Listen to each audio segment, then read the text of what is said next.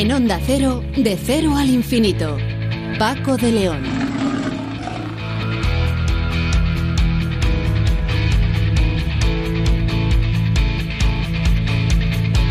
Señoras y señores, muy buenas madrugadas. Aquí estamos otra vez, tal como les prometimos allá por finales del mes de julio. Hemos vuelto para iniciar temporada y realizar, seguir realizando estos vuelos por el universo del conocimiento cada semana aquí en Onda Cero.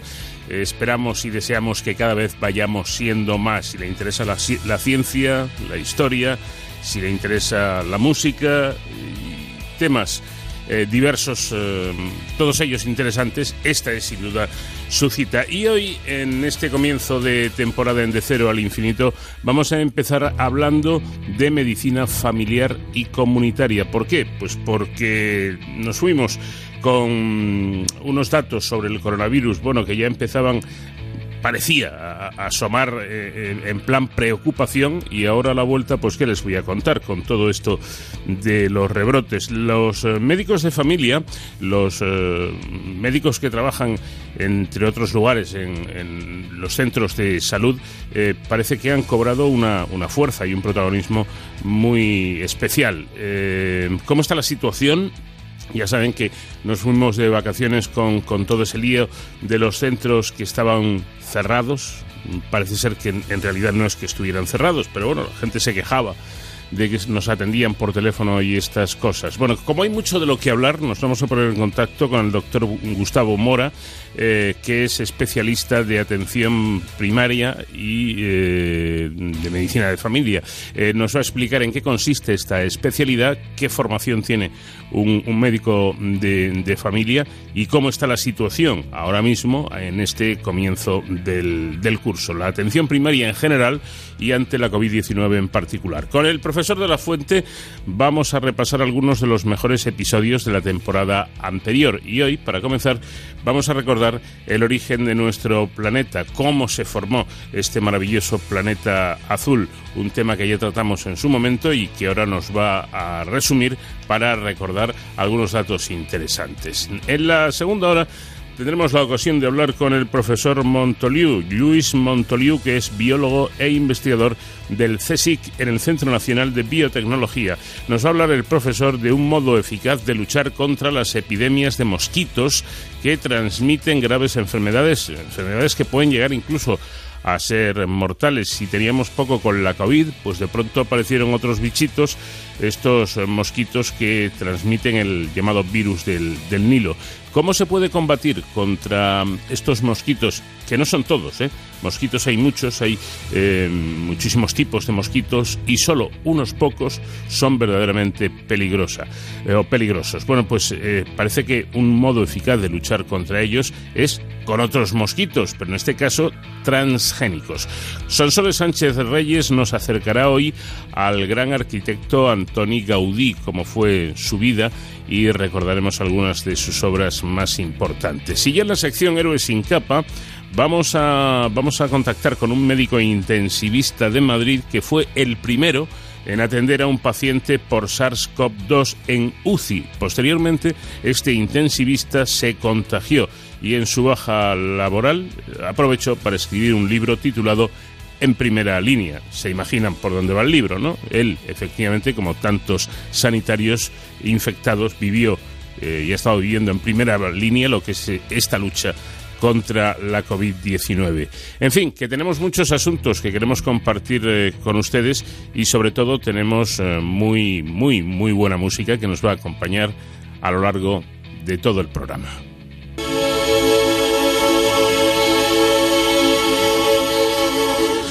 Sally.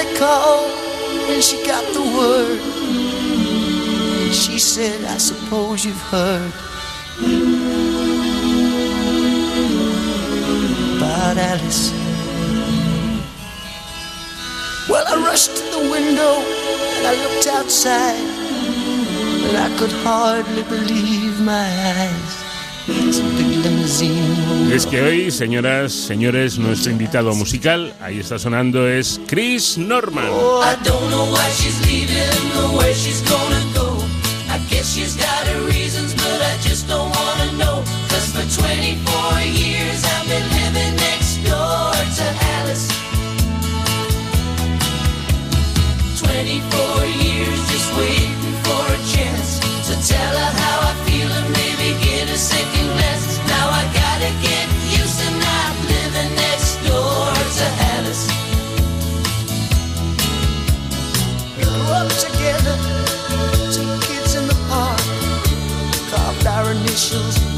embark. Venus. Now she walks through the door, her head held high. Just for a moment, I caught her eye. As big limousine pulled slowly out of Alice's drive. Oh, I don't know why she's leaving or where she's gonna Go don't wanna know. Cause for 24 years I've been living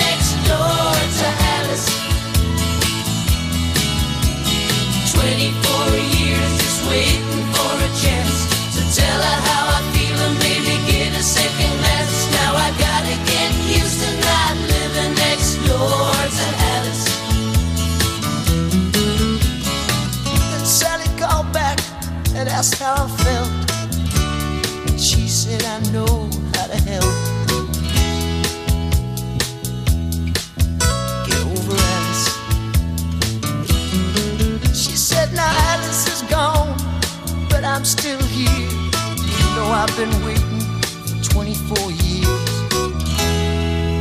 And the big limousine disappeared. I don't know why she's leaving or where she's gonna go. I guess she's got her reasons, but I just don't wanna know. Cause for 24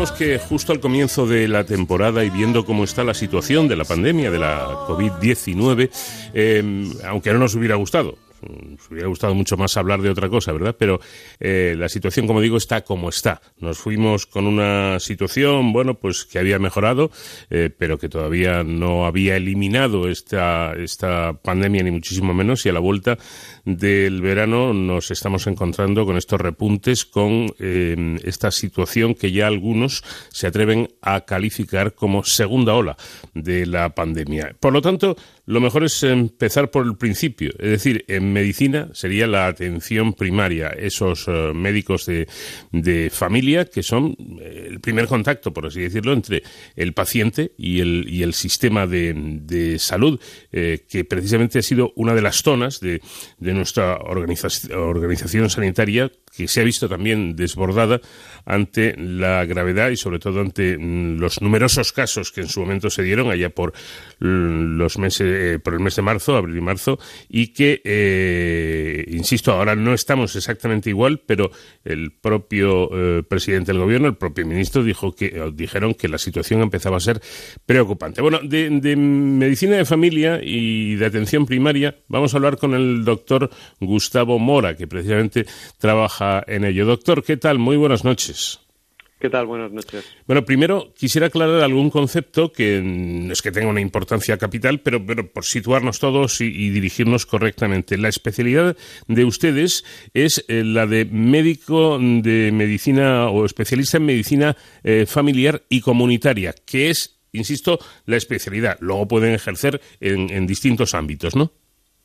Efectivamente, sí. Desde hace ya muchos años, los médicos que trabajan en atención primaria, la mayor parte de ellos, somos especialistas en medicina familiar y comunitaria, que es una especialidad eh, como cualquier otra a la que se accede por la vía MIR y que dura cuatro años eh, más eh, después de la, de la carrera. Es decir, es una especialidad más como podría ser digestivo o como podría ser neumología o cualquier otra. Conviene, conviene, y alguien dirá, hombre, quizá no sea necesario que expliquen que es una especialidad como cualquier otra. Pues me temo, doctor, que sí, porque eh, quizá hasta no, no, hace mucho la gente pensaba que, que el, el, médico que trabaja en atención primaria, en medicina familiar, en realidad es, es, un licenciado en medicina sin más, ¿no? que no tiene una especialidad, que no ha hecho un MIR, y, y, esto no es ni así ni parecido, ¿no? No, no, es una situación que, que viene del pasado en la que para trabajar en, en, en, atención primaria en los años 80 no era imprescindible tener la especialidad, pero la especialidad se fue consolidando y a raíz de unas normativas, sobre todo europeas, que entraron en vigor en el año 96, creo recordar, y que obligaban a que los médicos que trabajaban en atención primaria, en lo que se llamaba medicina general, tuvieran una formación eh, práctica de dos años. Y España decidió que para eso sus médicos de atención primaria iban a ser médicos especialistas. Eh, por tanto, para trabajar como médico de familia hay que tener una especialidad y Mm. habitualmente es la especialidad de medicina familiar y comunitaria. Bueno, y con esa especialidad, eh, yo decía antes, se puede ejercer en distintos lugares, en distintos ámbitos. ¿Qué puede hacer un especialista en medicina familiar y comunitaria dentro de la medicina?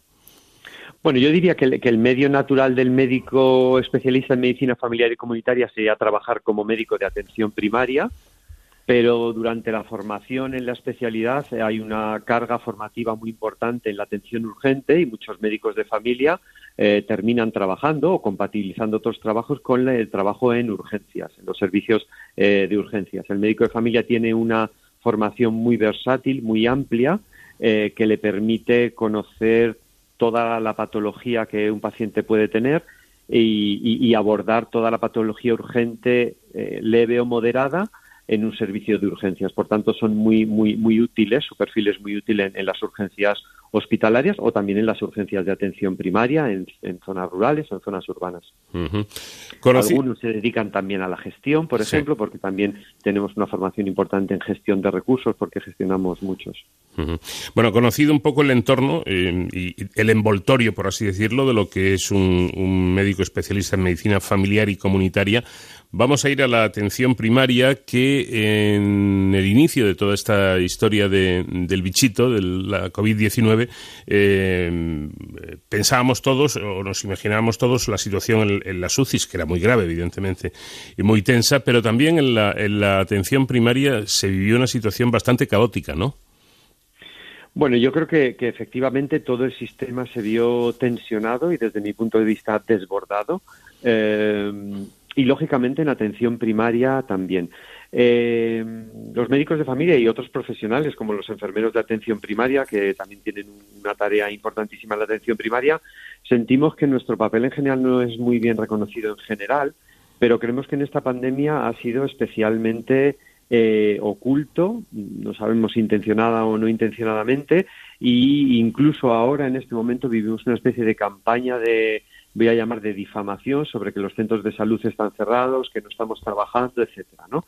Y es algo que me gustaría señalar porque no es no es cierto. Nosotros estuvimos eh, eh, trabajando y sobresaturados, dedicando muchas horas, incluso trabajando voluntariamente los fines de semana durante el periodo duro de la pandemia, pandemia en marzo y abril, y, y ahora seguimos seguimos haciéndolo. Pues voy a incidir en esto que usted acaba de comentar, doctor Mora, porque me parece que es muy importante. Efectivamente, ha habido voces clamorosas, realmente clamorosas.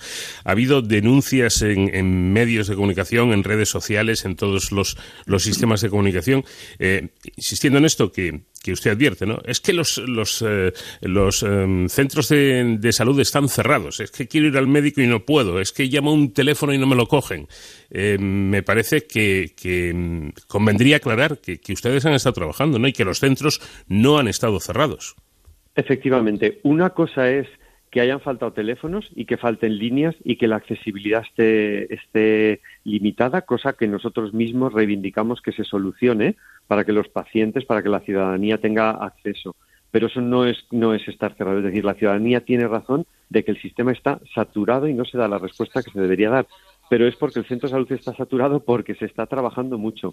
Solo han cerrado algunos centros de salud, que yo sepa en la Comunidad de Madrid, puntualmente o se han reorganizado porque sus profesionales estaban enfermos, pero los demás han estado abiertos. La atención sí que ha sido preferentemente telefónica, de manera que los pacientes solicitan cita, se les devuelve la llamada y si eh, el profesional o el paciente considera que debe ser visto presencialmente, se organiza esa cita de manera segura, intentando que las salas de espera no estén saturadas, lógicamente, para evitar contagios. Contagios de la población y contagios de los profesionales que aparte de que tenemos que estar seguros como trabajadores y como personas, es muy importante que no enfermemos ante la situación de falta de, de, recursos.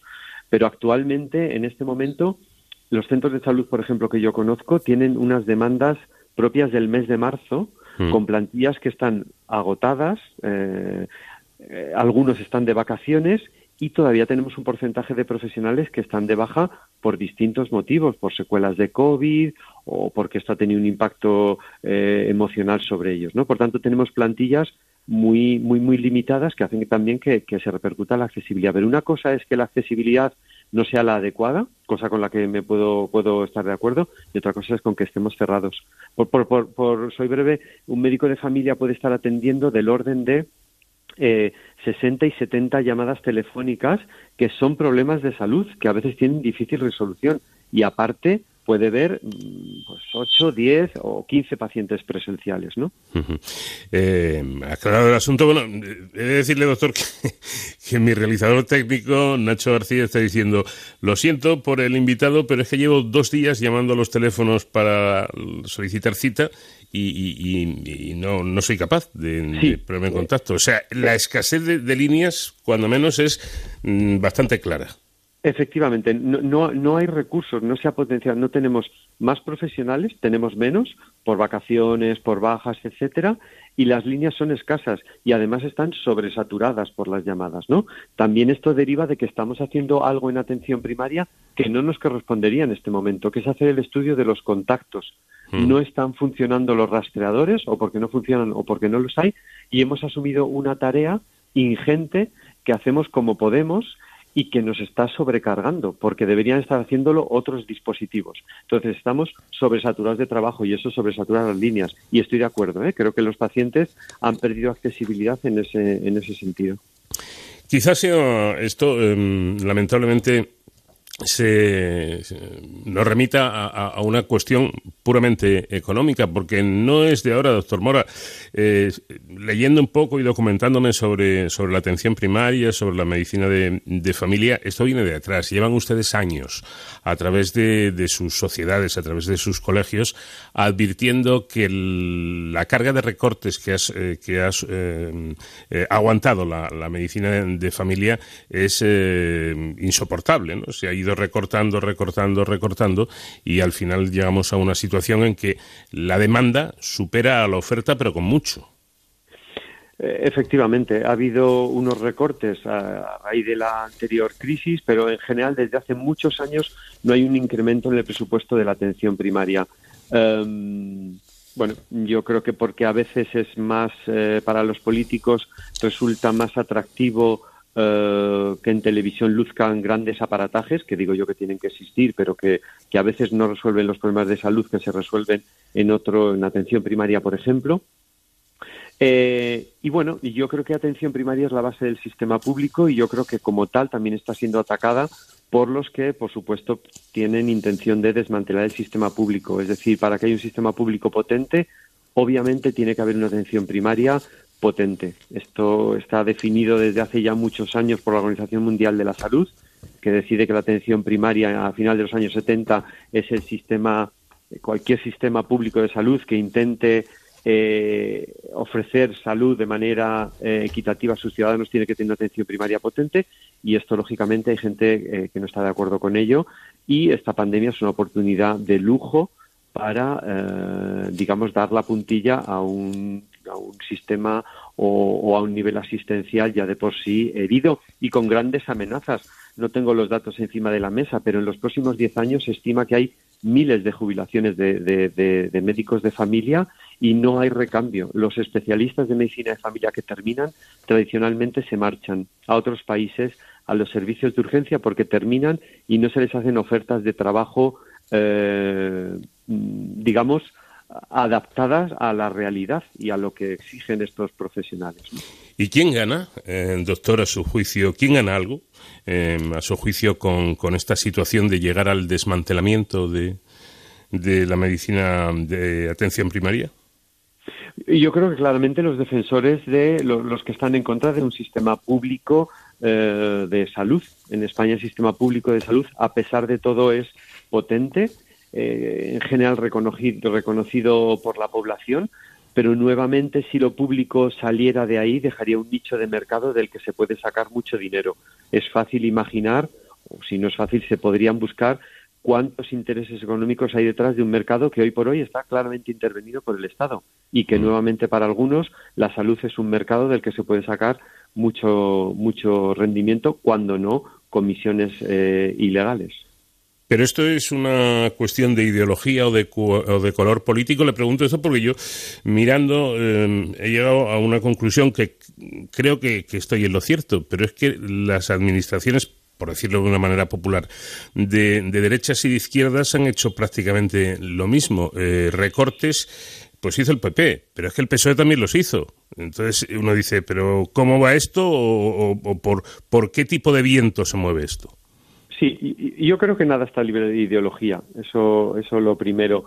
Eh, y luego, eh, no estaría del todo de acuerdo con cómo se han tomado las medidas desde los distintos, desde las distintas posiciones políticas, no del todo, pero sí que al final eh, los que tradicionalmente han, gobernado y se, se han ido alternando en el poder, Mm, que llamas derecha izquierda y que no sé si es tan real que sea una derecha muy derecha y una izquierda tan izquierda, mm. pero al final cuando llegan al poder, tanto en sanidad como en otros aspectos, desde mi punto de vista, se someten un poco a los dictados pues nuevamente de, de la economía, o bien porque quieren o porque quizá no les queda otra alternativa, ¿no? Pero mi punto de vista, estando de acuerdo, eh, creo que no han hecho una eh, apuesta clara por lo público. Dicho esto, encuentro algunas diferencias. Mm. Claro, pero es que llegar, bueno, entiendo, entiendo para qué no vamos a callar lo que dice el doctor Mora, a mí me parece que es una cuestión de posible negoci, que dirían los catalanes, o no negoci, ¿no?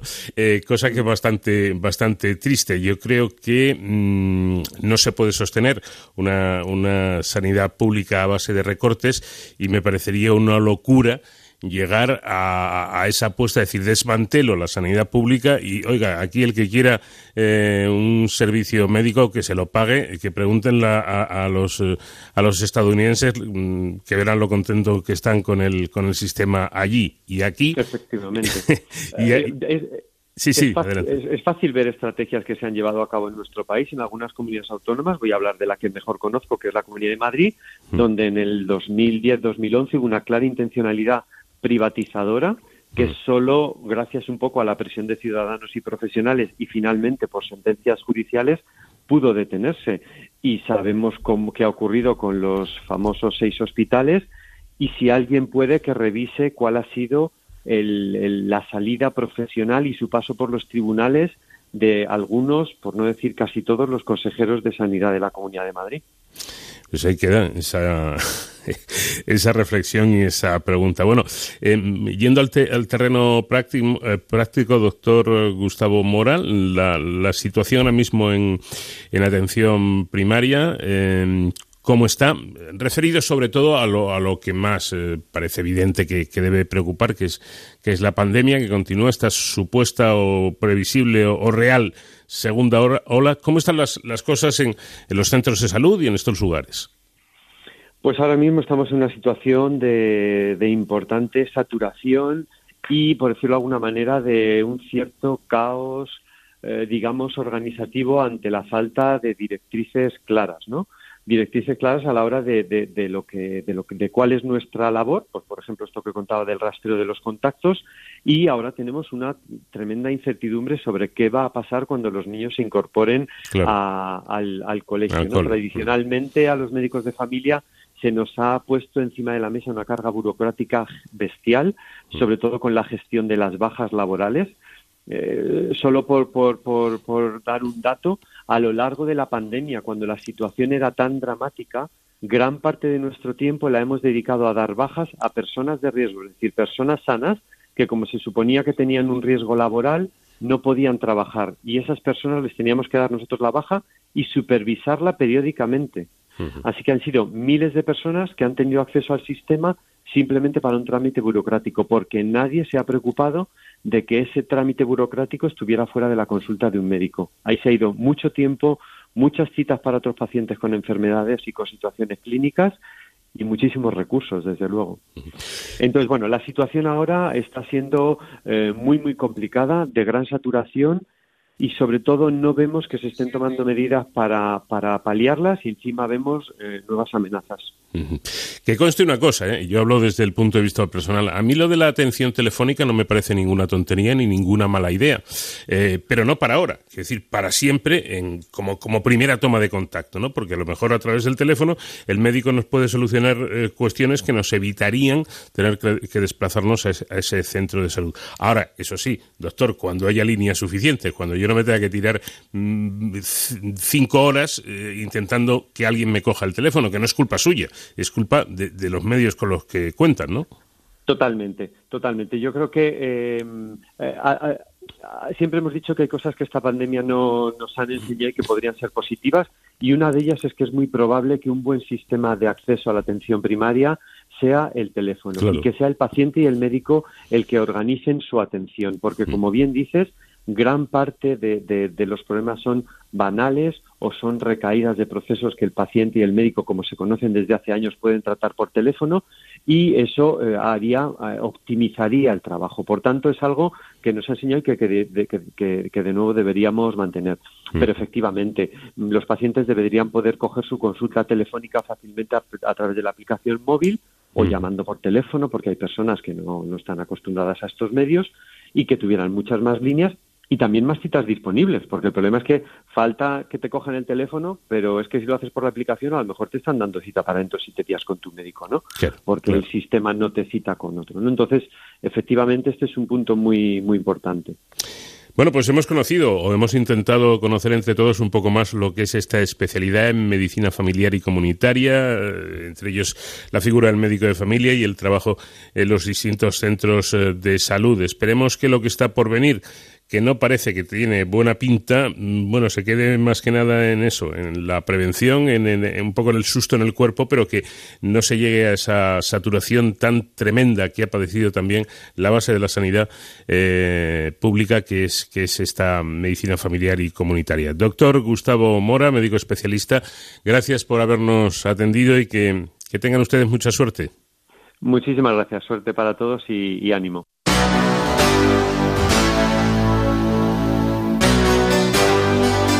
Vamos de cero al infinito.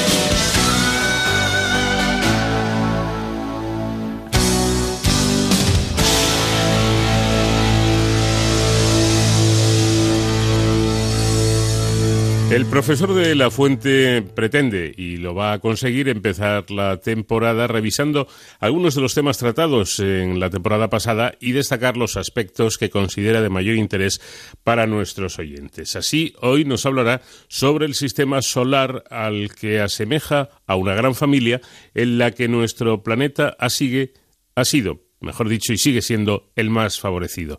Frente al gris oscuro de Mercurio, el blanco de Venus o el rojizo de Marte, nuestro planeta presenta una gran variedad de colores entre los que predomina el azul de sus océanos y así lo describen los astronautas cuando orbitan a su alrededor. La Tierra, sin duda, es un bello planeta azul, pero la excepcionalidad de la Tierra, aquello que le hace única en, muchos miles o millones de años luz a su alrededor, es que la vida ha surgido en su interior, una vida que se manifiesta en múltiples formas y que en una especie animal adquirió las características de la racionalidad e inteligencia. Este tema siempre concita una reflexión profunda y una pregunta intrigante. La singularidad de la Tierra obedece a la confluencia de miles de factores, cada uno imprescindible. Si hubiera faltado uno solo de ellos, uno solo, no habría surgido la vida.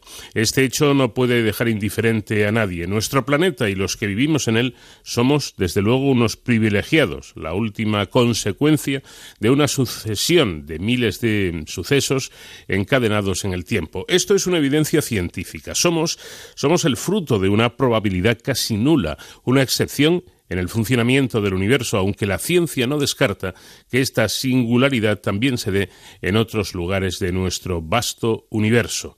Esta reflexión nos lleva de forma natural a varias preguntas. ¿Esta excepcionalidad de la vida racional en la Tierra es fruto de miles de casualidades concatenadas? ¿Somos entonces hijos del azar? ¿O por el contrario, todo ha obedecido a un plan rigurosamente planificado por algo escrito con mayúsculas que cada uno identifica según sus creencias religiosas o según su agnosticismo. José David de la Fuente, ¿qué tal? Buenas noches. Eh, buenas noches, Paco, y nuestros amables oyentes. No es mi intención debatir en torno a las preguntas fundamentales y muy importantes para los seres humanos que has propuesto. Estas se salen del terreno científico para adentrarnos en el campo religioso y filosófico, que no quiero minusvalorar por ser crucial para muchos de nuestros oyentes. Pero quiero salir de este tema filosófico y entrar en el tema puramente científico. Estoy de acuerdo con las palabras del científico y sacerdote Lemet. La Biblia no sabe de física y la física no sabe de Dios. Por tanto, yo voy a hacer caso al sacerdote Lemet y me voy a limitar a la física. Bueno, ¿y qué nos dice esta materia? ¿Qué nos dice la física sobre este tema? Pues que la Tierra ha sido y sigue siendo el miembro de una familia que data desde hace 4.500 millones de años, al que han mimado sobre todo sus padres Sol y una estrella ya muerta, su hermano mayor Júpiter y su hija la Luna, para que se desarrollara y alcanzara el estado actual de privilegio en que la vida se mantiene en múltiples formas, como decías Paco.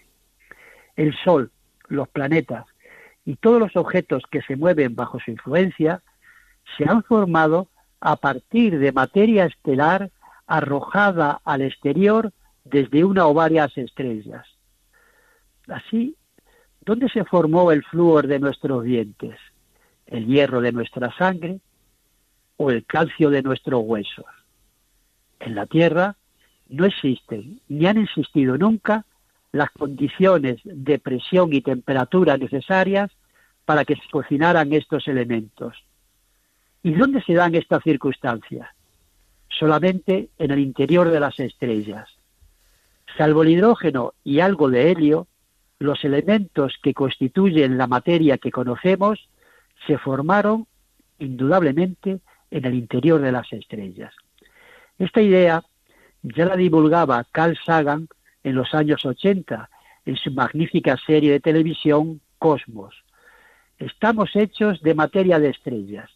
¿No es asombroso, Paco? Desde luego que lo es, pero ¿podemos saber, profesor, alguna característica de esa estrella que murió al arrojar al exterior todos los elementos eh, que había fabricado? Sí, sí. Ella o alguno de sus antepasados debía ser suficientemente grande para cocinar elementos como el hierro que es tan frecuente en la Tierra. Los hornos estelares para producir este metal deben ser estrellas muy masivas. En nuestro árbol genealógico estelar deben haber habido estrellas que explotaron como supernovas y en esos breves momentos de la explosión se formaron también elementos muy pesados que son relativamente frecuentes como el platino o el oro. Es decir, que los minerales que encontramos en la Tierra son rastros que nos permiten conocer el tipo de estrellas que nos antecedieron. Me parece, me parece muy curioso este método de conocimiento de nuestros antepasados estelares, pero ¿cuántas generaciones precedieron al Sol? Eh, pues mira, Paco, por la edad del universo y el tiempo de vida de una estrella, se cree que el Sol es de tercera o cuarta generación. Un dato curioso es que una estrella vive menos tiempo cuanto mayor es su volumen. Explotan antes. Y esta observación es importante. ¿Por qué? Porque las estrellas grandes no disponen de un sistema planetario donde sea posible la vida. Se descartan para encontrar planetas con vida, con vida. No viven lo suficiente para que se desarrolle la vida, que es un proceso muy, muy largo. Bien, pues sigamos con otro miembro de la familia de la Tierra al que has asignado el papel de padre, que es el Sol. Su papel es esencial para la vida de nuestro planeta. Tiene una edad de 5.000 millones de años y se mantiene tan lozano viviendo ahora en el ecuador de su vida. Este tiempo tan largo ha permitido que sí surgiese la vida en la Tierra. Otra circunstancia muy favorable es nuestra distancia al Sol. Estamos en una zona intermedia del sistema solar, en que el agua puede existir en forma líquida.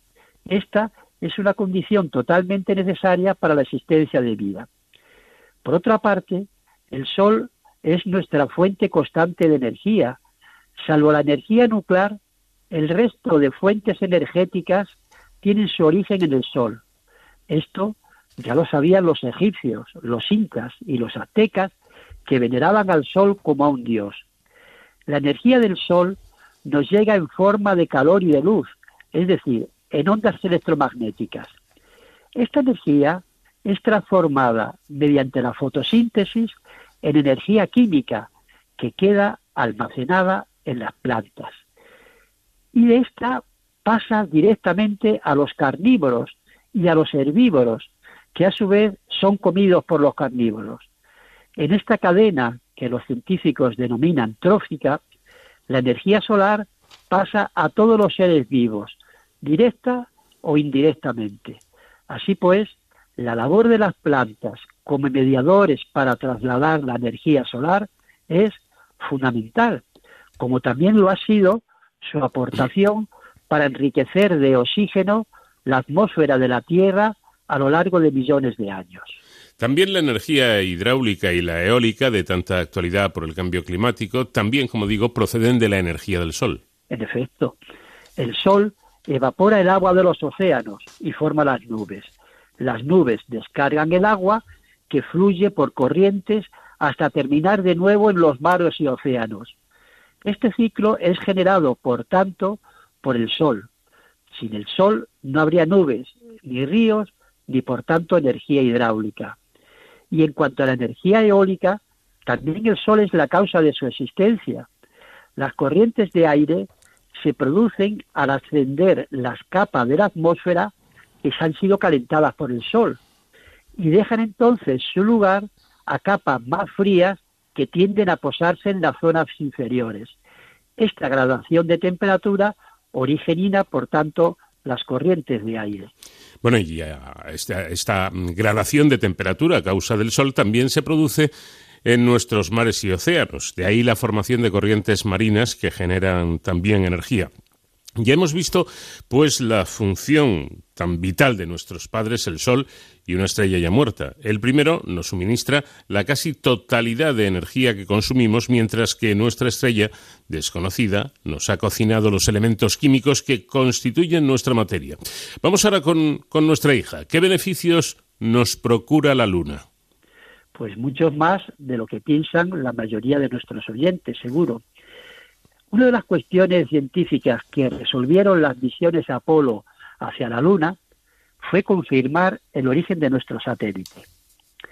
Las rocas recogidas por los astronautas estaban constituidas por átomos ligeros. Sin embargo, la cercanía entre la Luna y la Tierra hacía pensar que se formaron con los mismos materiales. ¿Por qué entonces no hay elementos pesados en las rocas lunares de la superficie? Pues porque han descendido a zonas más profundas y eso indica que se encontraban en un plasma muy caliente producto de un fuerte impacto. Estos indicadores terminaron por confirmar la teoría Celia. Hace 4.500 millones de años, un planetoide del tamaño mitad que el de la Tierra chocó contra esta a una enorme velocidad. Cella se fundió y parte de su material, junto a otro terrestre, salieron despedidos y empezaron a orbitar alrededor de la Tierra. Estos millones de trozos sueltos de materia se fueron uniendo por efecto de la gravedad y los más grandes atraían a los más pequeños hasta que constituyeron la Luna. Este choque del que he hablado también tuvo una particularidad. No fue frontal, sino oblicuo, de modo que se movió el eje de rotación de la Tierra. Y esto tuvo unas consecuencias de gran relieve para nosotros. La Tierra se convirtió en una peonza que no se movía verticalmente respecto al suelo, sino de forma oblicua. Y este hecho es el que permite que haya las cuatro estaciones a lo largo del año y posibilita, por tanto, el clima templado de la Tierra en gran parte de su superficie. Si hubiera seguido moviéndose verticalmente como Mercurio, el calor hubiera sido abrasador en zonas medias y el frío congelaría todo en los polos y no habría sido posible entonces la vida. Sorprendente, sin duda. Has, comentado, profesor, que la Luna, al formarse con los trozos desprendidos, estaba a una distancia pequeña de la Tierra. ¿Quieres decir que se ha ido separando gradualmente del planeta? Así es. Y este alejamiento ha hecho posible otra circunstancia increíble. Al formarse la Luna, la Tierra giraba a gran velocidad. Fíjate, daba una vuelta sobre sí misma cada seis horas. Es decir, el día duraba seis horas. Giraba a una velocidad cuatro veces superior a la actual. De este modo, existía un clima imposible para que surgiera la vida, con vientos huracanados a velocidades altísimas. La presencia cercana de la Luna hizo que la Tierra fuera disminuyendo su velocidad de rotación hasta llegar a la situación actual.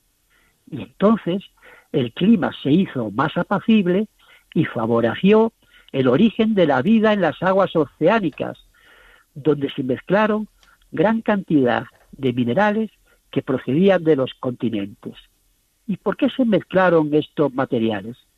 De nuevo por intervención de la Luna, porque ésta ocasionaba unas mareas tan espectaculares que ocasionaba una diferencia de altura de 300 metros entre la menor y la mayor altitud de las olas.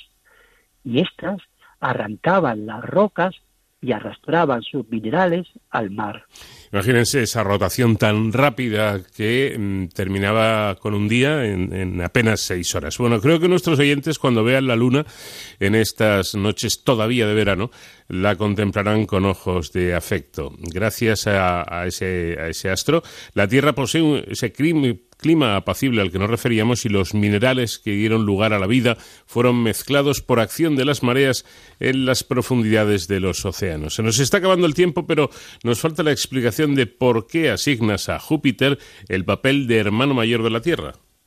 Júpiter, que en esta noche se observa muy bien, es un planeta enorme.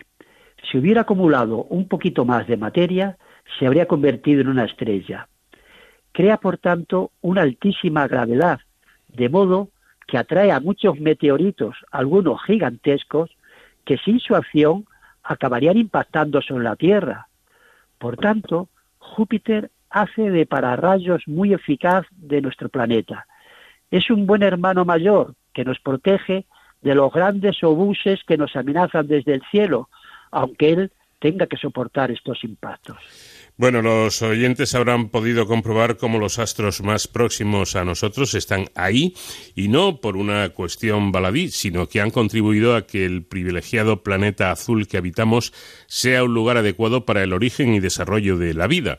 Hemos tenido una madre estrella que nos ha dado los materiales que constituyen nuestra naturaleza, un padre que nos suministra cada día la energía que necesitamos, una bondadosa hija que ha propiciado que nuestro hogar tenga un clima templado y un hermano mayor que nos protege de los meteoritos que avanzan a toda velocidad hacia nosotros. Una gran familia y además armoniosa. Gracias José David y hasta la próxima semana. Un abrazo Paco a ti y a todos nuestros oyentes. Vamos de cero al infinito en Onda Cero. Paco de León. Hemos estado meses confinados. Ya teníamos ganas de salir, de abrazar, de besar, de reunirnos con amigos y familia, de celebrar todo lo pendiente. Pero ahora es importante no bajar la guardia para no perder el terreno ganado. Cuidándote tú, cuidas a todos. Usa la mascarilla y póntela bien cubriendo totalmente nariz y boca. Respeta la distancia de seguridad. Lava tus manos con frecuencia. Tose cubriéndote con el codo. Utiliza geles siempre que puedas y contacta si tienes síntomas. La responsabilidad es de todos. Onda Cero, tu radio. Tenemos las voces más respetadas en todos los campos, premiadas por su labor informativa, por su trayectoria profesional, por su capacidad para comunicar y conectar con los oyentes. Somos una radio plural, creíble, imparcial y cercana. Gracias por elegir Onda Cero. Te mereces esta radio. Onda Cero, tu radio.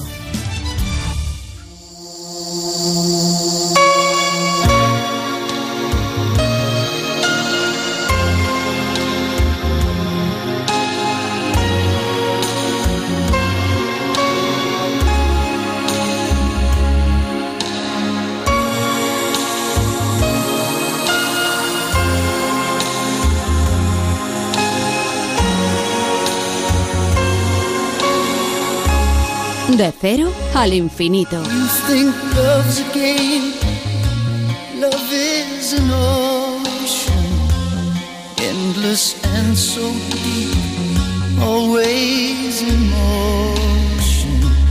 I've got many ways to reach tomorrow. Love will always grow, no pain, no sorrow. You take me in your arms, you can break me with your heart. I feel the magic of your charm. Oh, you're tearing me apart. Midnight lady, love takes time. Midnight lady, it's hard to find. Midnight lady, I call your name. I know you can ease my pain. Midnight lady, just you and me. Midnight lady, eternally. Midnight lady, I can fly in your arms.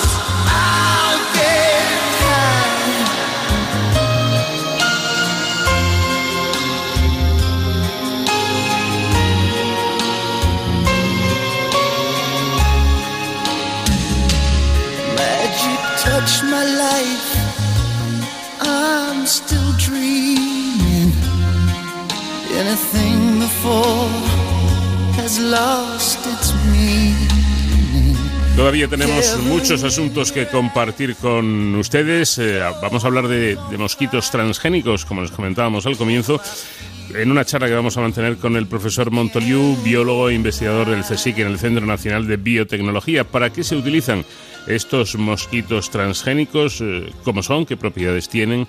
¿Y qué puede hacer de bueno para, o qué pueden hacer de bueno para nuestra sociedad? Con Sonsoles Sánchez Reyes nos acercaremos al gran arquitecto, el denominado arquitecto de Dios, Antoni Gaudí. Y en Héroes sin capa vamos a hablar con un médico intensivista que fue el primero en atender a un paciente por SARS-CoV-2 en una unidad de cuidados intensivos. Curiosamente, después él mismo se contagió y en su baja laboral escribió un libro titulado En primera línea, en el que cuenta cosas muy interesantes. Y por supuesto seguiremos disfrutando la música, el sonido de nuestro invitado de esta semana, que no es otro que Chris Norman.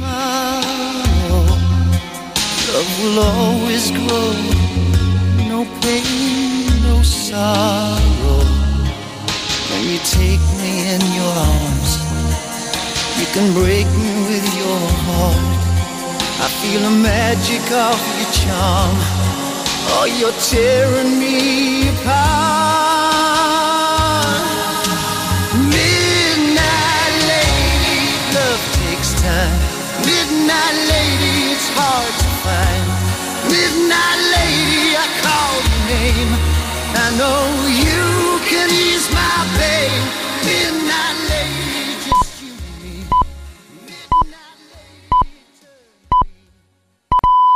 Son las 5, son las 4 en Canarias.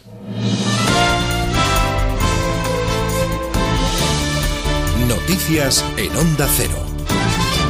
Buenas noches. Las comunidades autónomas han notificado a Sanidad 10.476 contagios en 24 horas, una cifra que no se había alcanzado desde el inicio de la pandemia y que vuelve a colocar a Madrid con un 30% de los nuevos positivos en el primer puesto en la propagación del coronavirus, por lo que las autoridades de esta comunidad han incrementado las medidas para contener su avance. El consejero de Sanidad, Enrique Ruiz Escudero, ha dicho que la situación epidemiológica en la región está estable y controlada y que de momento se descarta el confinamiento de zonas concretas de la capital.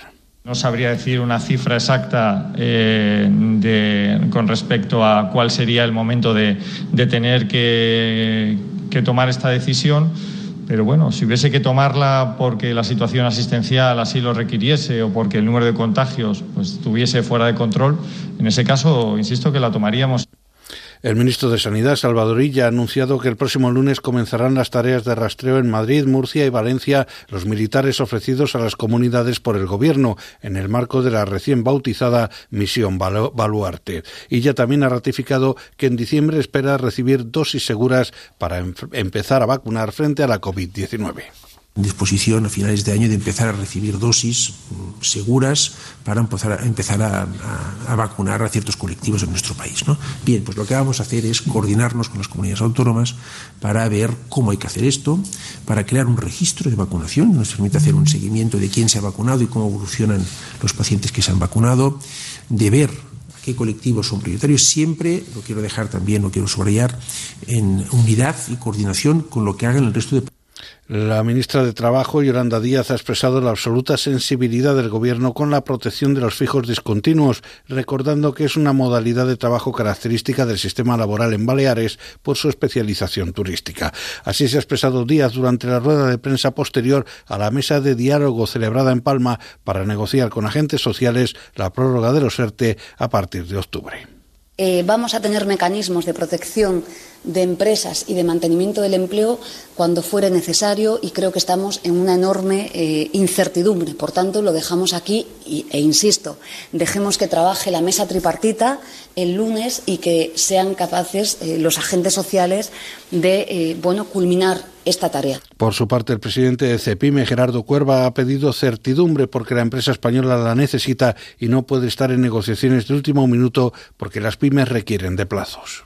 La pequeña y mediana empresa está muy tocada, necesita de más medidas que no sean el ERTE. El ERTE hay que seleccionarlo, hay que encapsularlo y una medida más. Eh, pero como decía el presidente de COE, eh, si no eh, ponemos toda la carne en el asador ahora, posiblemente nos podamos lamentar y eso es lo que no queremos, lamentarnos en el otoño o en el invierno de que no hicimos, en este caso el Estado español, el Gobierno español, que no se hizo todo lo posible para salvar el tejido productivo, para salvar el empleo, por ende, y para salvar, en este caso, a la sociedad. La Organización de Consumidores y Usuarios ha aplaudido la decisión del Gobierno de prohibir el uso de las líneas 902 de servicio de atención al cliente, pero ha pedido que se equiparen los costes de las llamadas a estos números con los de fijas para que se puedan incluir en bonos y tarifas planas. Así lo ha manifestado la OCU después de que el ministro de Consumo, Alberto Garzón, haya anunciado que prohibirá los números de tarifación adicional, los conocidos como 902, que se utilizan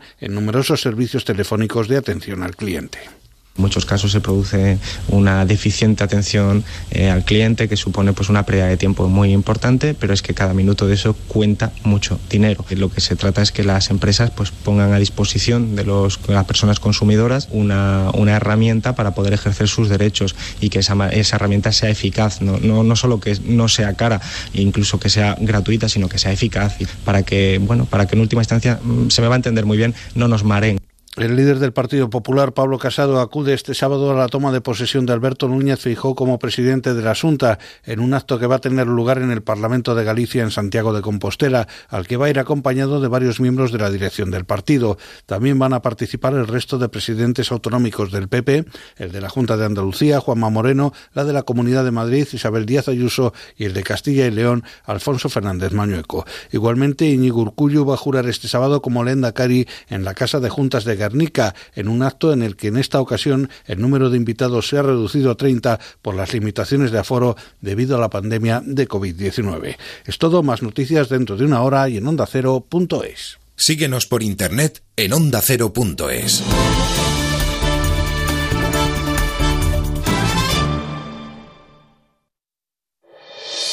Vive en Radio Estadio la Liga de las Naciones. España, carga con todo. Vamos. Ferran, Centro bueno. Ferran, levanta la bola, puede ser. gol, gol, ¡Gol! ¡Gol! ¡De España! La leyenda del indomable. La leyenda del invencible. La leyenda del español. Vuelve la raza de campeón. ¡Sois enormes! Este domingo, segundo partido. Tras el empate en Alemania, la selección busca la victoria para colocarse líder de grupo. Desde el estadio Alfredo Di Stéfano, España-Ucrania. Este domingo, desde las 8 de la tarde, vive la Liga de las Naciones en Radio Estadio con Antonio Esteba y Javier Ruiz Taboada. Te mereces esta radio. Onda Cero, tu radio.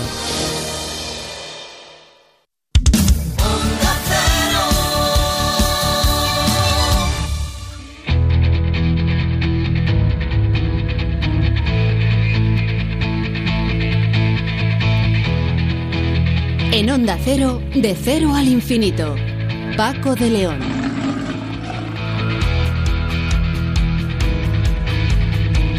Así entramos en nuestra segunda hora de programa, en esta cita semanal aquí en Onda Cero, siempre pilotando la nave, la Enterprise de esta casa, el comandante Nacho García.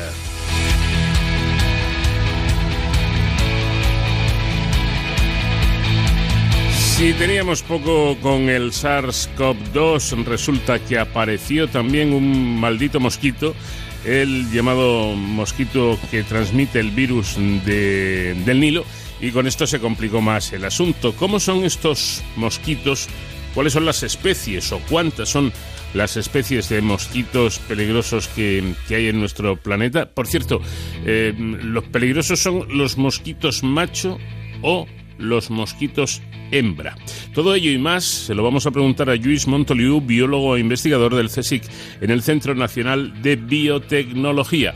En nuestro paseo semanal por la historia con Sonsoles Sánchez Reyes hablaremos hoy del llamado o conocido como el arquitecto de Dios, nada más y nada menos que Antoni Gaudí.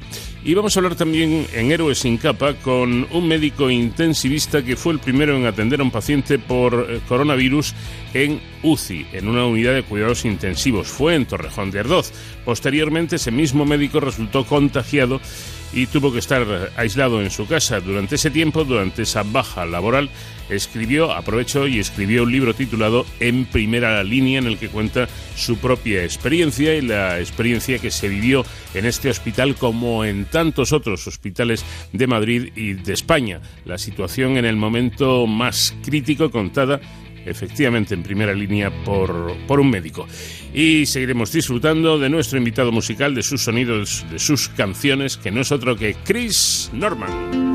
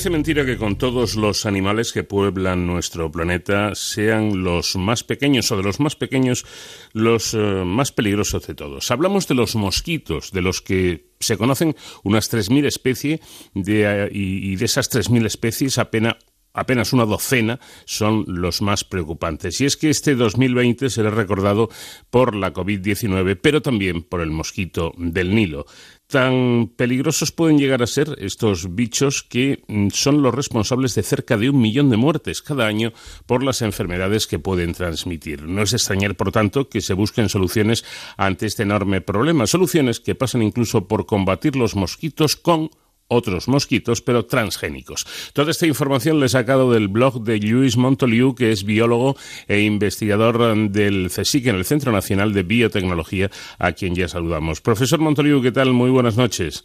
Buenas noches, ¿cómo estáis? Pensando en la biodiversidad, eh, profesor, ¿para qué sirven los mosquitos?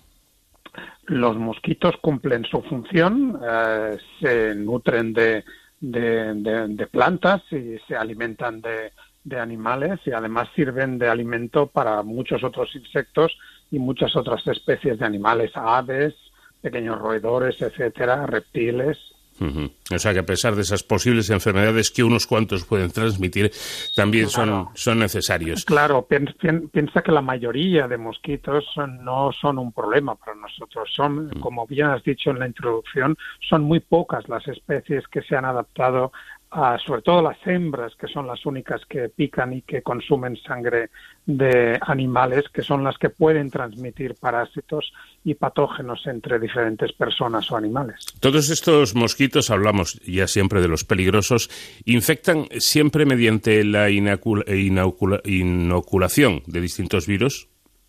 Efectivamente, lo que hacen es cuando pican a una persona que está previamente infectada, pues eh, se cargan con ese patógeno y ese mismo patógeno, la próxima vez que vuelven a picar a otra persona o a otro animal, no necesariamente de la misma especie, pueden inocular ese parásito. Por eso hablamos de estas enfermedades que son zoonosis, porque pueden transmitirse entre diferentes especies animales. Bueno, pues eh, entonces estos intentos, incluidos los mosquitos transgénicos, Em, pueden reducir las poblaciones de las especies peligrosas o, directamente se, se, podrían eliminar? Bueno, vamos a ver. Lo que intentan estos proyectos con mosquitos modificados genéticamente es reducir la población de mosquitos que hay en una determinada área. Hmm. Eh, dice el refranero popular que en muerto el perro se acabó la rabia. Exactamente eso es lo que quieren perseguir estos, estos proyectos, reducir la cantidad de mosquitos para que se reduzca la posibilidad de que puedan picar a personas y para que puedan transmitir los patógenos entre diferentes personas. ¿Qué es un, qué es un mosquito transgénico y cómo funciona? Pues un mosquito transgénico, como su nombre indica, es un mosquito que ha sido modificado genéticamente en el laboratorio bien para solamente resistir unas eh, pocas horas o unos pocos días en la naturaleza y transmitir una modificación genética que determina la muerte de los mosquitos descendientes. Eso sería lo que es la primera generación de mosquitos transgénitos o la segunda generación de mosquitos transgénicos en los cuales la modificación puede transmitirse a la descendencia y cada vez se va diluyendo, con lo cual durante cinco o seis generaciones los mosquitos se ven afectados y van disminuyendo. De cualquier manera, lo que determina es la muerte de estos ah, animales que están modificados genéticamente y lo que pretendíamos, que es reducir el número de mosquitos en una área determinada. Además es que ocurre que una misma especie de mosquito puede transmitir varias enfermedades eh, mortales, ¿no? Eso es exactamente lo que sucede con la peor de las especies o la más problemática para nosotros, que es el mosquito Aedes aegypti, que está, está distribuido por todo el mundo, también por España, y que el mismo mosquito puede transmitir el dengue, el chikungunya, la fiebre amarilla, el Zika, el virus del Nilo y otras muchas. Eh, enfermedades que tienen algo en común, profesor, para que el mismo mosquito pueda transmitirlas? Mm, no, porque están causadas por diferentes tipos de virus. Simplemente que el, mosquito se ha adaptado a, poder alojar en su interior estos virus y, es capaz de transmitirlos. Por ejemplo, la malaria, que está causada por un parásito que se llama plasmodio, eh, necesita de unos mosquitos especiales que no son el Aedes. El Aedes, todo lo peligroso que es, no transmite la malaria. La malaria la transmiten una serie de mosquitos de la que se llaman anófeles. Hay muchos de estos uh, mosquitos anófeles, pero los mosquitos anófeles están especializados en transmitir el plasmodio, que es el causante de la malaria. Bueno, y cuando se sueltan, no sé si el, el término correcto, estos Pues sueltan. mosquitos eh, transgénicos, ¿de, de qué cantidades hablamos? Pues estamos hablando de centenares de miles de mosquitos o hasta, hasta un millón de mosquitos en una suelta determinada. Y además estamos hablando de sueltas regulares, porque si es la primera generación de mosquitos, los mosquitos tienen una modificación que les permite sobrevivir en el laboratorio, pero fuera del laboratorio solamente resisten muy poco tiempo, el tiempo para transmitir y para condicionar la muerte de la descendencia, pero ellos mismos eh, desaparecen rápidamente. Se suelen soltar solamente mosquitos machos, que son los que básicamente buscan a las hembras para, para procrear, para aparearse y procrear, y procrear. Con lo cual, estos hay que ir soltándolos eh, regularmente porque ellos mismos desaparecen. En la segunda generación, eh, los eh, mosquitos transgénicos son capaces de sobrevivir en la naturaleza y transmiten esa modificación que condiciona la muerte de los mosquitos, pero eh, lo, esto se, se puede se puede perpetuar durante un máximo de cinco o seis generaciones. Para terminar, una última pregunta, aunque no tenga que ver con los mosquitos. Estamos en época de hablar de, de vacunas contra la COVID-19. Eh, profesor, um, las vacunas que usted le, le suelo seguir en redes sociales dice que aproximadamente tarda unos 10 o incluso hasta 15 años en desarrollarse. El ministro Illa comentaba ayer en Julio Otero, en, en, en Julia en la Onda, que seguramente eh, las primeras dosis disponibles estarán para finales de año, es decir, que en poco más de un año se podría tener esa, va esa vacuna. ¿Esto qué se debe? Vamos a ver, el proceso normal de autorización y aprobación de una vacuna pues requiere pues históricamente estos 10, 15 años. Vamos a poner 10 años porque tenemos que pasar una serie de procedimientos, una serie de fases. Se pueden uh, acelerar todos estos, todos estos pasos, pero hay que ir con extremado cuidado.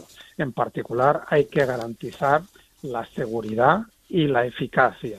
Y la seguridad y eficacia de las vacunas solamente se puede obtener tras realizar adecuadamente las fases 2 y las fases 3 que requieren, la fase 2, centenares de personas voluntarias y la fase 3, que es la más importante, que es la que valida la eficacia, miles de personas, 10.000, 20.000, 30.000 personas que no necesariamente se van a infectar con, con, el virus. No es que les infectemos el virus, sino que se les va a dar la vacuna o un placebo, algo que en principio no va a hacer nada, y son personas que están expuestas al virus. Y lo que queremos es que las personas vacunadas se infecten menos o no se infecten con este virus. Y todo esto lleva bastante tiempo en poder, uh, en poder confirmarlo.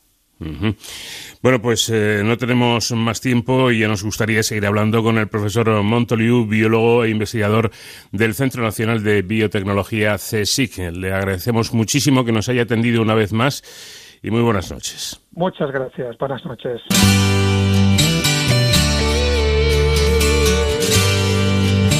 En Onda Cero, de cero al infinito.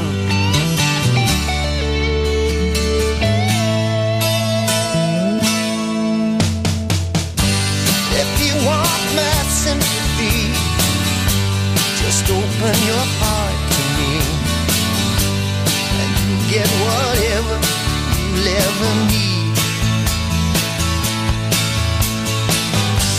You think that's too high for you? Oh, but baby, I would die for you. When there's nothing left, you know where I'll be. You lay back in the arms of someone, charms of someone, lay back in the arms of someone you love.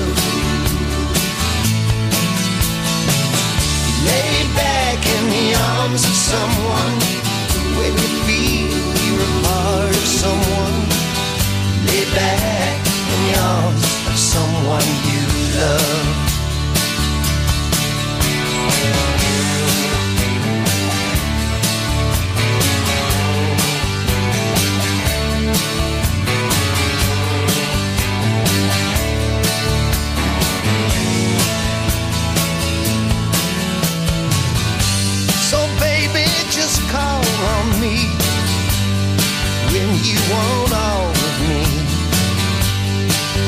Be your lover, I'll be your friend.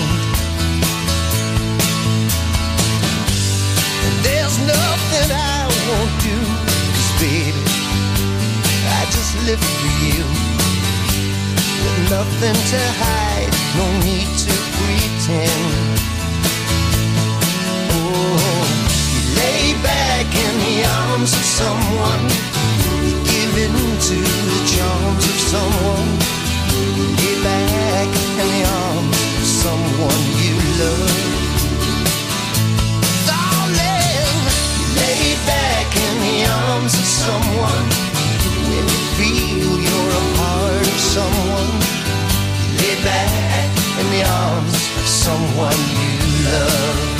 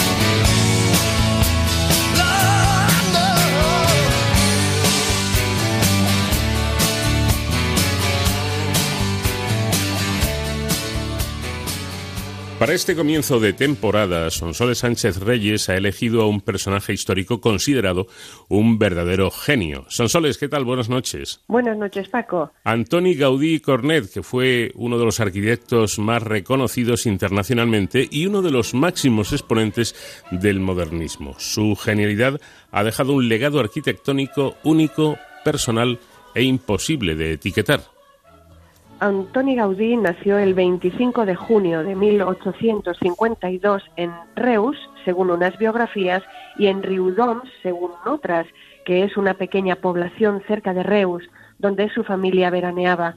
Provenía de una saga de caldereros, lo que le llevó a adquirir habilidad para tratar el espacio, el material y el volumen mientras ayudaba en el taller familiar. Gaudí fue un niño de salud delicada, por lo que pasó largas temporadas de reposo en el Mas de Riudoms, donde contemplaba la naturaleza, que consideraba su gran maestra por ser la obra del Creador. Gaudí afirmaba, La originalidad consiste en volver al origen. En 1870 se trasladó a Barcelona para estudiar arquitectura mientras trabajaba en diversos empleos para pagarse los estudios. Fue un estudiante irregular, pero ya manifestaba indicios de genialidad.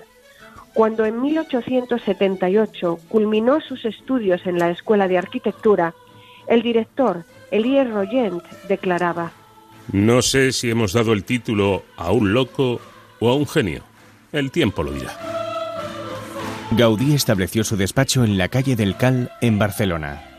A mediados de 1878 conoció a Eusebi Güell, un impulsor de la industria con un acentuado gusto por las artes. La relación que se inició no fue únicamente la de cliente-arquitecto, sino que resultó en una amistad que dio al arquitecto la oportunidad de desarrollar sus cualidades artísticas. A la muerte de su hermano Francisco, de su hermana Rosa y de su madre, Gaudí adoptó a su sobrina huérfana Roseta y se hizo cargo de su padre Francisco. Solicitó matrimonio a Pepeta Moreu, sin éxito. Nunca se casaría. Antoni Gaudí recibió gran cantidad de encargos. Durante su etapa de madurez, las obras maestras se fueron sucediendo. El Parc Güell, la restauración de la Catedral de Mallorca, la iglesia de la colonia Güell, la Casa Botines, el Palacio Episcopal de Astorga y finalmente la Sagrada Familia de Barcelona. el 3 de noviembre de 1883, Gaudí asumió la ejecución de la obra de la Sagrada Familia, comenzada un año antes por Francisco de Paula del Villar. Prosiguió la construcción de la cripta con modificaciones.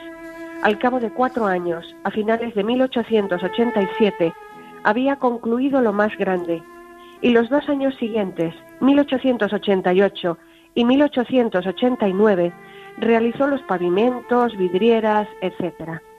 Mientras tanto, el arquitecto iba pensando en el proyecto de la Basílica Superior, muy diferente de la de su antecesor. En marzo de 1885, Gaudí presentó los planos en el Ayuntamiento de San Martí de Provenzals, el municipio posteriormente absorbido por Barcelona, en que estaba la Sagrada Familia. El presupuesto era de 720.000 duros, 3.600.000 pesetas, más de 20 veces lo que costaba entonces construir una parroquia. La magnanimidad de Josep María Bocabella, gestor de la Basílica de la Sagrada Familia, concebida y promovida por el padre Magnanet, no fue bien entendida por algunos miembros de la Asociación de Devotos de San José, quienes debían pagar la obra. Criticaban que la basílica era tan grandiosa que se tardaría un siglo en tenerla. Bocabella no se amilanó. Pactó con Gaudí realizarlo en 10 años, acabarlo a finales de 1896, con tal de que no vengan sucesos o circunstancias extraordinarias y se recauden unos 6.000 duros mensuales. La condición de Gaudí era que los 720.000 duros del presupuesto se repartieran homogéneamente en los 120 meses de duración de las obras de la Sagrada Familia. Bocabella, confiando en la generosidad de los josefinos y en la capacidad profesional de Gaudí, pensaba incluso reducir dicho plazo de ejecución del proyecto. En las páginas del boletín El propagador de la devoción a San José proponía Si cada asociado diese un solo real, el equivalente a 0,25 pesetas cada mes, como pasan de un millón, con mucho menos tiempo se podría concluir.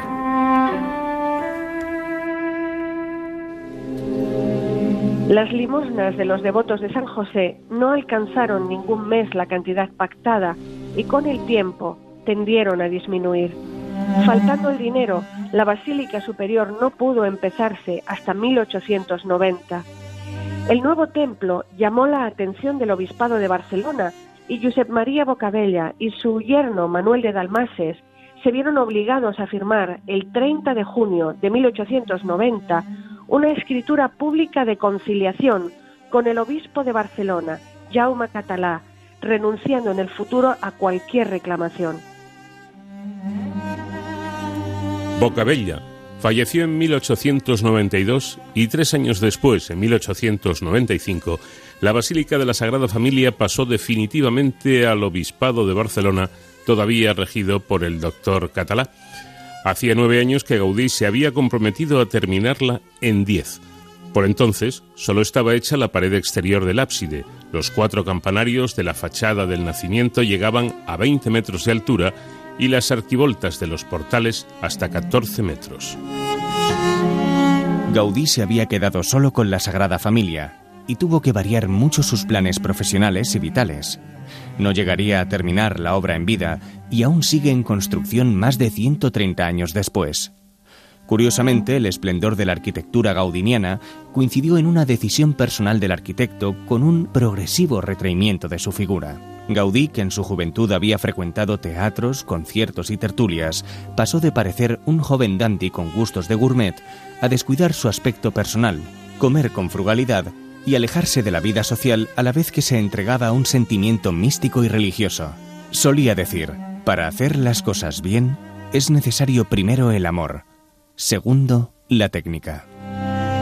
Gaudí simultaneó su trabajo en la Sagrada Familia con encargos como El Capricho, 1883-1885, la Casa Vicens, 1883-1888, la Casa Calvet, 1898-1899, la Casa Batlló, 1904-1906, la Torre Bellesguard, 1900-1909, y La Pedrera, 1906-1911. Su religiosidad se fue intensificando. En la cuaresma de 1894, a los 42 años, el ayuno estuvo a punto de causarle la muerte. En 1906, a los 54 años, se trasladó a vivir al Park Well. Cada mañana bajaba andando desde su casa a la parroquia de San Juan de Gracia para la Eucaristía y luego continuaba hasta la Sagrada Familia. Cada tarde, al acabar el trabajo, acudía al oratorio de San Felipe Neri para sus devociones. Con la convicción de que sin sacrificio es imposible sacar adelante una obra, se entregó a una vida de penitencia y pobreza. Gaudí había manifestado su anhelo de morir en el Hospital de Beneficencia Cristiana como un pobre más. Así fue. El lunes 7 de junio de 1926 le atropelló un tranvía. Después del golpe perdió la conciencia y nadie sospechó que aquel anciano indocumentado y de aspecto descuidado era el célebre arquitecto. Fue trasladado al Hospital de la Santa Cruz, donde posteriormente sería reconocido por el cura de la Sagrada Familia. Tres días después, rodeado de sus amigos, dijo su última palabra. Amén. Su entierro fue una gran manifestación que acompañó el cadáver desde el hospital hasta la cripta de la Sagrada Familia, donde está enterrado. El Viernes Santo de 1992, el predicador Ignasi Segarra ilustró el sermón de las siete palabras en Rio Doms con frases de Gaudí que encabezaban cada capítulo de una biografía recién publicada. Al bajar del púlpito dijo, hay que beatificar a Gaudí. El 10 de junio de 1992, el arquitecto José Manuel Almuzara creó la Asociación Pro Beatificación de Gaudí, a quien han llamado el arquitecto de Dios, y empezó a impulsar que el Vaticano considerara la candidatura del arquitecto modernista. La postulación fue presentada oficialmente el 9 de julio de 2003 y continúa su tramitación hasta hoy. La vida de Gaudí es la vida de un cristiano ejemplar. Su vida es la vida de un santo, ha dicho uno de los estudiosos de su vida y obra e impulsores de su causa de beatificación, Josep María Tarragona. Pues esta es la vida de Gaudí, ese genio, ese gran arquitecto que nos ha precisamente recordado hoy Sonsoles Sánchez Reyes. Pues nada, Sonsoles, bienvenida de nuevo a tu casa, bienvenida de nuevo al, al, programa y tenemos toda una temporada por delante para seguir disfrutando de tus historias. Un placer de acompañaros, ya os echaba de menos.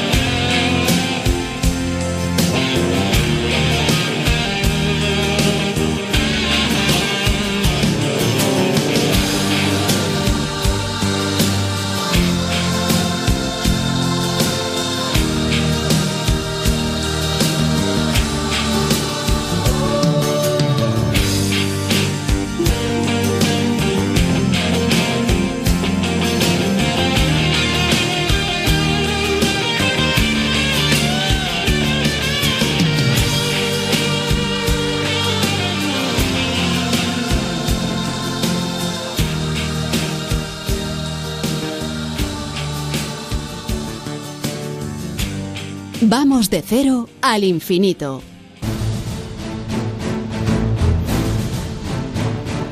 No perdemos las buenas costumbres en De Cero al Infinito y encontramos siempre unos minutos para dedicarlos a la seguridad y emergencias de la mano de nuestro especialista David Ferrero, con quien ya tenemos comunicación. ¿Qué tal, David? Buenas noches. Hola Paco, ya tenía ganas de darte las buenas madrugadas eh, y espero que todos hayáis tenido un feliz verano, o por lo menos dentro de las mejores posibilidades de cada uno. Qué pena que se han terminado las vacaciones, pero qué alegría es volver también, Paco, a los micrófonos de Onda Cero para seguir hablando en esta sección de héroes sin capa, de esas personas que cuidan de todos nosotros y con los que aportamos nuestro granito de arena, pues para hacer un poco de cultura de protección civil, seguridad y defensa. Mira Paco que no quería volver del verano y seguir hablando del coronavirus, pero bueno, como decimos siempre la actualidad manda y es que con más de 470.000 casos ya en nuestro país y una nueva oleada de contagios que no para de subir, hoy hemos querido ir, viajar, trasladarnos a uno de los orígenes de esta pandemia en España. Y digo uno de los orígenes porque hemos tenido varios según avanzaba eh, el virus en nuestro país. Concretamente queremos trasladarnos al 27 de febrero de 2020 concretamente al Hospital de Torrejón de Ardoz, en la Comunidad de Madrid, y concretamente a su unidad de cuidados intensivos. Ese día se detecta el primer caso de coronavirus en una UCI en España. Se trataba de un hombre de 77 años que había ingresado unos días antes por una neumonía bilateral. Después de ese diagnóstico, todos sabemos lo que ha ido ocurriendo en los últimos meses. De hecho, algunos de los sanitarios de aquella UCI también se infectaron en los primeros momentos y uno de ellos aprovechó su baja para dar a luz un libro en el que cuenta cómo se vivieron esas primeras semanas. El doctor Gabriel Eras, intensivista y autor de En Primera Línea, nos acompaña hoy en De Cero al Infinito. Buenas noches y bienvenido, doctor. ¿Qué tal? Buenas noches, ¿cómo estáis? Bueno, muchísimas gracias por acompañarnos. Eh, doctor Gabriel Eras, ¿qué ha cambiado en estos meses desde su punto de vista, desde que se inició la pandemia hasta estos días? Bueno, pues yo creo que ha cambiado todo, ¿no? Ha cambiado la vida de todos nosotros y no sé cuándo la volveremos a recuperar, pero lo que sí que os puedo decir es que en estos últimos tiempos eh, pues no vamos bien, ¿no? Y la situación se está volviendo a agudizar con el coronavirus en las unidades de cuidados intensivos de España. Estoy, doctor Eras, empezando a, escuchar en bueno, distintos medios que la situación, por centrarnos un poco en, lo que ahora parece que es el, peor foco, eh, en Madrid, eh, situación hospitalaria, me refiero incluso de UCIS, empieza ya a ser eh, alarmante. ¿Esto es una exageración o es real? Bueno, yo te puedo decir que en Madrid, efectivamente, la ocupación de las cámaras de UCI va progresivamente en ascenso y de lo que yo conozco concretamente, nosotros tenemos ahora mismo más del 50% de los pacientes ingresados con afectados de coronavirus. O sea que eso es un dato claro y objetivo. ¿La ocupación en, UCI sería ahora mismo el 50% en, en su hospital? No, no, la, la ocupación de luz en UCI ahora mismo es del noventa y tantos por ciento en mi unidad pero más del 50% de los pacientes que están ingresados ahora mismo eh, tienen coronavirus. Ajá. Bueno, pues más preocupante, ¿no? El noventa y tantos por ciento. En, situación normal, ¿cuál sería la ocupación de una unidad de cuidados intensivos? Bueno, lo normal sería una ocupación que ronde entre el 70 y el 80%, pero como pueden entender esto es muy variable en función del tipo de hospital y el tipo de unidad. Hay hospitales que, que, tienen unas ocupaciones cercanas al 65 y hay otras que, que estamos alrededor siempre del 100%, 110%. O sea, hay mucho recambio de pacientes en muchos hospitales, ¿no? Eh, doctor, eh, en el libro, eh, en, primera línea, habla de que esta pandemia ha puesto en evidencia nuestro sistema sanitario como que quizás no es el mejor del mundo como siempre hemos considerado. ¿Qué reflexión podemos sacar de esto?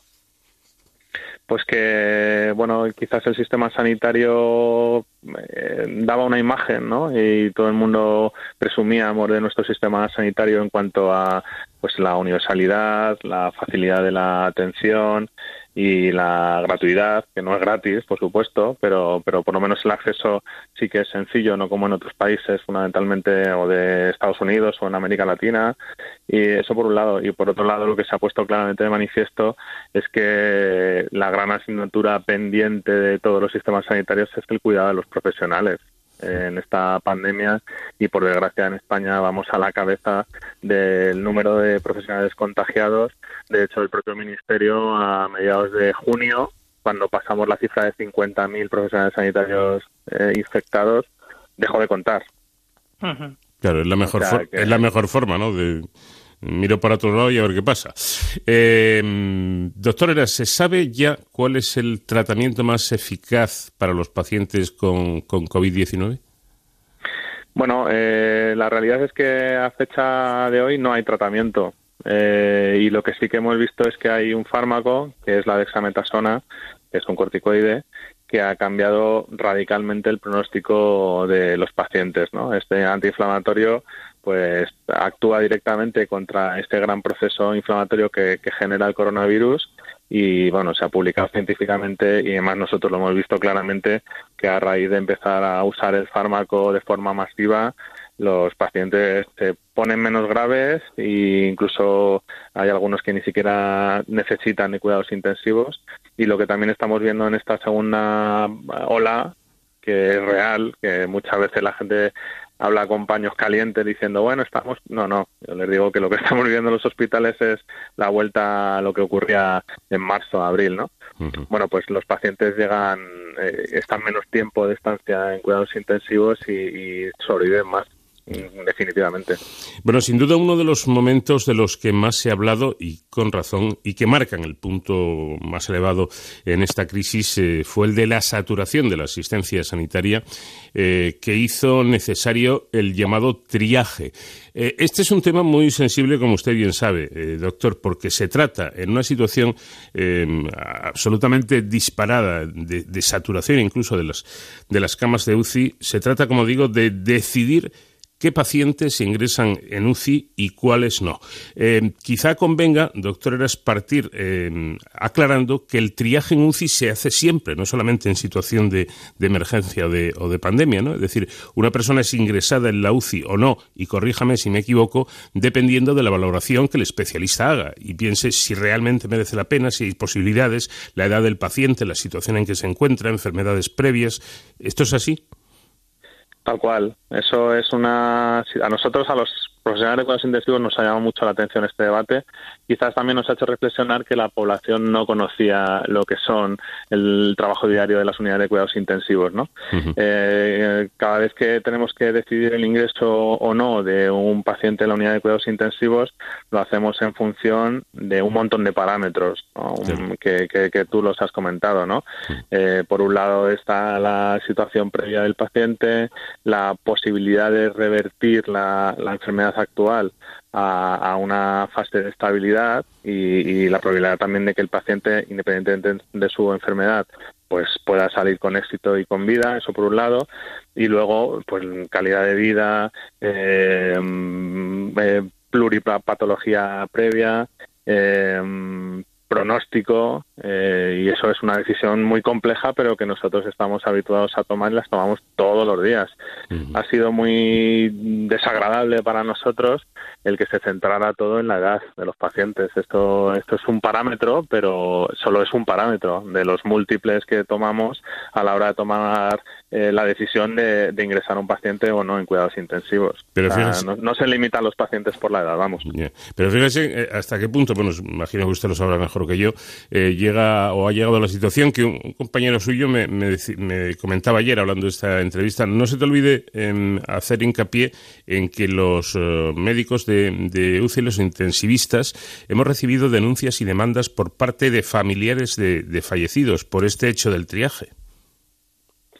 Bueno, eh, yo estoy convencido y siempre pasa en los hospitales, no solo en las unidades de cuidados intensivos, que cuando el desenlace es el que nadie quiere, porque la gente no se le puede olvidar que todos estamos en el mismo bando y que nosotros lo que queremos es que todo el mundo, dentro de las posibilidades reales, pues sobreviva, ¿no? Y eso lo conseguimos en nueve de cada diez pacientes previamente a la pandemia, ¿no? Esa es la, la mortalidad actual en las unidades de cuidados intensivos de España, que difiere de otras partes del mundo, está en torno al 10-15%.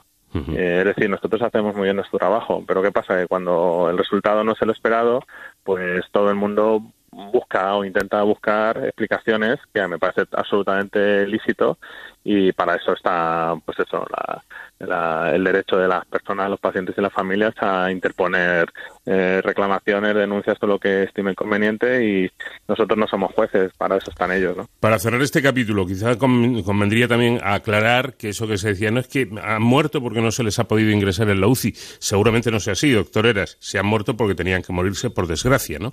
Por, por, el, por el bicho este del SARS-CoV-2 o, por, o por patologías eh, que ya tenía el paciente y que se han visto agudizadas. No se han muerto por no llevarles a la UBI. Es decir, es que eh, después de ese triaje, de, esa valoración, se ha considerado que no merecía la pena ingresar ese paciente en la UCI. Bueno, usted sabe y todo el mundo lo sabe que la distribución de la pandemia ha sido absolutamente irregular. Eh, no es lo mismo lo que ha ocurrido en Madrid o en Cataluña a lo que ha ocurrido en Murcia o en Extremadura, por ejemplo. Entonces, a mí es que no me gusta generalizar. Yo le puedo decir lo que yo he vivido y en mi caso, pues eso no ha ocurrido, pero yo no sé qué ha ocurrido en otras partes de España y entiendo también que si, que si la gente mm, lleva a esa situación a este punto de denuncia es porque bueno, pues pensará que tenga razón, ¿no? Lo que está muy claro es que bueno, pues eh, nunca había habido en medicina, en lo que nosotros conocemos, tanta necesidad de ingresar pacientes en cuidados intensivos, pues en Madrid habitualmente hay 700 camas, hemos llegado a tener hasta 4.500, la hemos multiplicado casi por por 6 eh, el número de camas de, de pacientes de UCI, pero el incremento de los profesionales no se ha visto multiplicado por 6. O sea, eh, hemos, hemos hecho pues lo que hemos buenamente podido y bueno, pues sí, por desgracia la mortalidad ha sido en torno al 45% y, y bueno, pues no sabemos hasta qué punto eh, solo se debe a, a, que no éramos gente suficiente o que no había todos los recursos en todos los momentos, ¿no? Y también ya le digo que depende mucho del sitio en España. Hay sitios que, que han estado mucho más tranquilos que lo que hemos vivido nosotros, que ha sido una situación absolutamente desesperada hablando del trabajo en UCI, en la unidad a la que usted pertenece, la del Hospital de Torrejón de Ardoz, es habitualmente conocida por implantar protocolos de humanización en la asistencia a los pacientes que están críticos. ¿También ha habido lugar para humanizar la sanidad en esta pandemia, en estos momentos de crisis? Pues fíjate, David, que mm, lo que ha hecho el coronavirus básicamente ha sido tirar por tierra todo el trabajo que llevábamos realizando en los últimos seis años y que había conseguido transformar la realidad en las terapias intensivas de más de 25 países y afectando pues, pues a prácticamente todo el mundo. ¿no? Eh, generalmente creamos este concepto y esta necesidad de, igual que se mejora en ventilación mecánica, en sepsis o en monitorización hemodinámica, pues también en el trato. ¿no? Y bueno, pues hemos hecho lo que hemos podido también. Yo creo que ha habido algunas unidades que nos hemos tirado más al barro y hemos intentado mantener no solo el discurso filosófico, sino también las aplicaciones prácticas de la humanización, pues con la flexibilización de los horarios de visita, con la presencia familiar y con el acompañamiento del proceso de morir, por ejemplo. Y, y eso, por ejemplo, en mi unidad ha sido así y siempre, por supuesto, con las medidas de de higiene de manos, de mascarilla y de protección de las familias, enseñándoles a ponerse un EPI en el momento de la despedida eh, de sus seres queridos, porque nosotros pensamos que ni el propio coronavirus nos puede robar la humanidad. Sin duda alguna, y ese es un aspecto también muy, muy importante. ¿Sabe usted cómo se contagia? ¿En qué momento se contagia? No, yo creo que es imposible de saber. Nosotros sí que hay una causa-efecto muy clara, por lo menos en, mi servicio, que es que cambia las recomendaciones del Ministerio sobre el, uso de los equipos de protección individual. Eh, llevamos un mes, empezamos antes que nadie, llevamos un mes trabajando muy confiados y seguros con los equipos que había de sobra y en el momento que empiezan a escasear los recursos, pues se cambia desde el ministerio la normativa y entonces ya podías tener un EPI puesto eh, para varios pacientes, podías tener una mascarilla para todo el día prácticamente hmm. y nosotros, claro, ahí pues nos enfadamos mucho porque o antes estábamos pecando por exceso o íbamos a pecar por defecto. Y lógicamente, por desgracia, sabíamos la respuesta y en esa semana de un equipo de ocho intensivistas caímos cuatro. O sea que está muy claro. Por último, doctor Eras, eh, creo que ya es innegable decir que estamos ante una segunda oleada de infecciones. ¿Cómo se lo toman ustedes, los sanitarios? ¿Qué se dice al respecto en los pasillos de los hospitales? Pues con bastante mm, sensación amarga, la verdad, porque ha pasado poco tiempo, realmente esperábamos que esto ocurriera más para octubre, noviembre, que nos diera tiempo a descansar y bueno, pues ha habido mucha gente que no ha dado tiempo todavía a coger vacaciones y quizás no le dé tiempo a cogerlas y eso significa que, vamos a tener para esta oleada pues gente más experta pero gente mucho más cansada.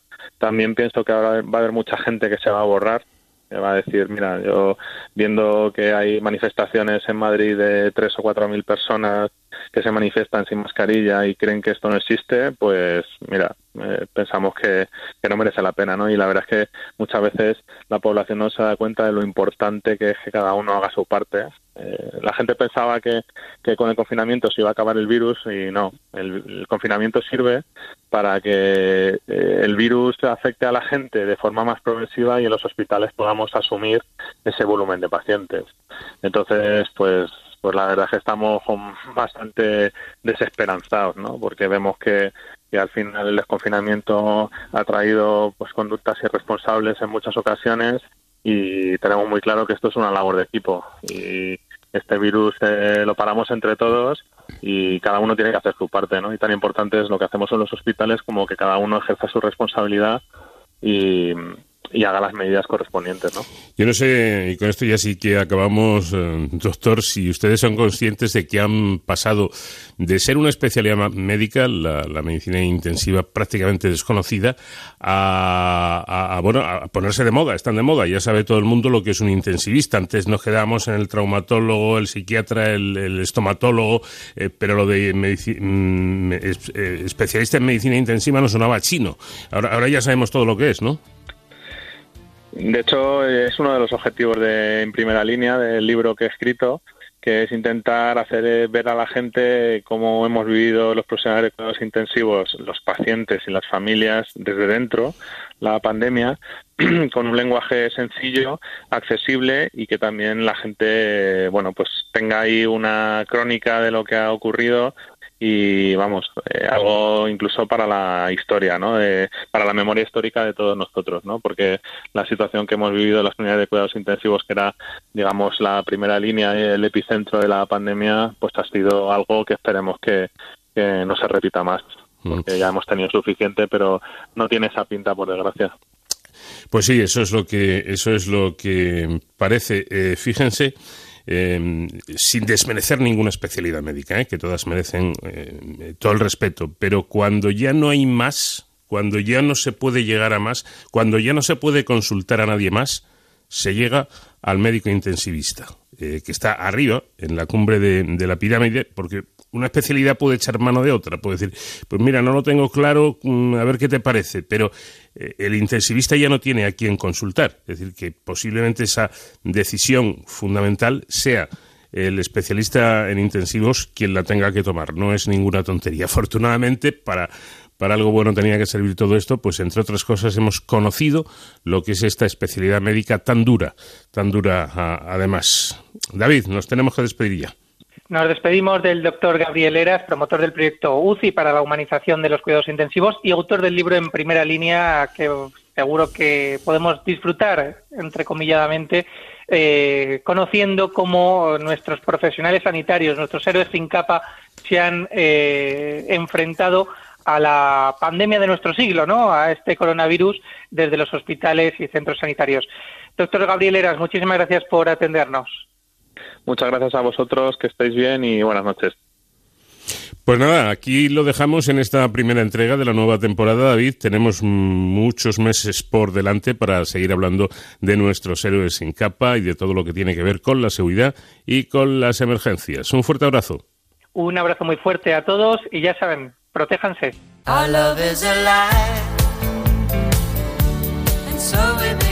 Pues hasta aquí llegamos y con el éxito más grande que sin duda tuvo Chris Norman en su carrera discográfica, o uno de los más grandes, nos despedimos. Saludo con Susi 4. Nos marchamos en esta nave que ha estado pilotando magistralmente bien, como siempre, el comandante Nacho García. Tropezando, se titula la canción. Cuidado, no, no tropecemos mucho y hasta la próxima semana.